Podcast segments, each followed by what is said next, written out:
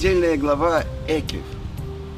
И будет, если вы будете слушать эти законы и хранить и исполнять их, то будет хранить Творец Всесильный Твой свой союз и будет делать тебе милость, о которой Он поклялся твоим отцам. О чем же говорится в нашей главе? Муше предупреждает евреев о том, что они войдут в землю, землю семи кнанских народов, святую землю, которую мы должны завоевать у них. И проглотишь ты эти народы. Как можно проглотить народы? Можно воевать. Почему эта земля называется святой землей? Потому что именно семь кнанских народов – те, которые стоят на противоположном конце от святости, все силы скверны, которые мы должны победить и завоевать, чтобы эта земля проявилась, проявила свою святость. Семью плодами, которыми славится земля Израиля. И в нашей главе приводится второй отрывок из Шма – Вая им шамот ишмеу, и будет, если вы будете слушать и исполнять заповеди мои, которые я заповедаю вам сегодня, чтобы вы любили Бога Всесильного вашему и служили Ему всем сердцем и всей душою. О чем идет речь?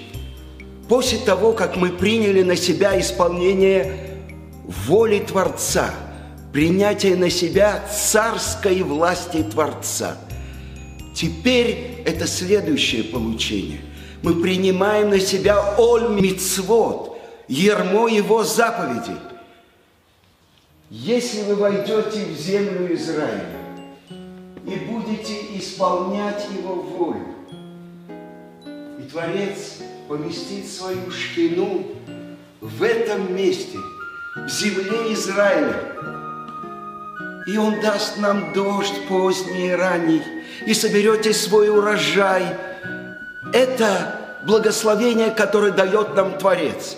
Но если мы не будем слушать Его голос и будем поклоняться идолам, изрогнет нас эта святая земля. Союз с заповедями Творца. Но что это такое? что такое мецва, что такое заповедь. Открывают наши святые книги. Это не приказ, это не повеление, не цав, не цивуй. Это мецва. Это состояние связи с Творцом мира. И сколько же есть у нас заповедей? 613. Тарьяк. 248 заповедей делания, исполнения и 365 запретов неделания. Три отрывка шма, в них 245 слов. А потом посланник общины говорит, Творец всесильный наш, истина. И тогда получается ровно 248. Ровно столько – сколько есть у нас органов тела. 248. Этот союз, который заключает с нами Творец.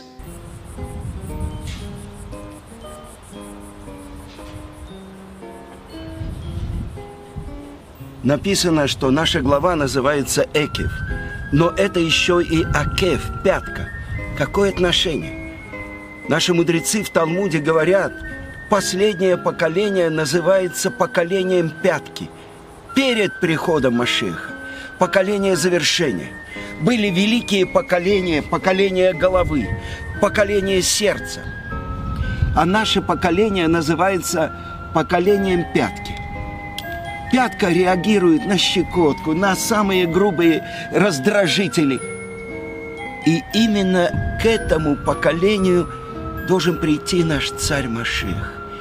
Именно там, где мы спустились на самую последнюю ступень бездны, генома, именно оттуда должен достать нас Творец мира и открыть самый великий свет, который раскроется, когда придет наш царь Машех. Это самый великий переворот, который должен произойти в мире. Именно поколению, которое спустилось, которого нету ни заповедей, ни Торы, но есть жажда. Такая жажда, которая не было ни у кого. Это то, что говорит пророк. Не голод по хлебу, не жажда по воде, но только слышать Слово Творца.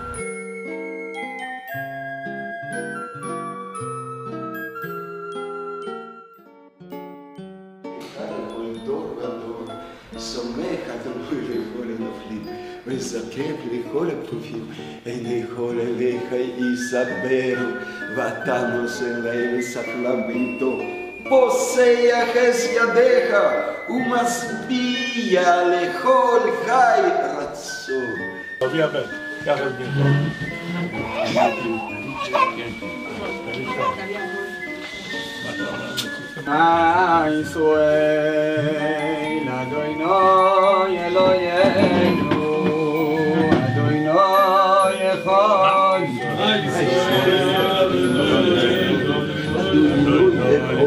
אדוני מלך, אדוני מולו, אדוני מלוך לעולם ועד.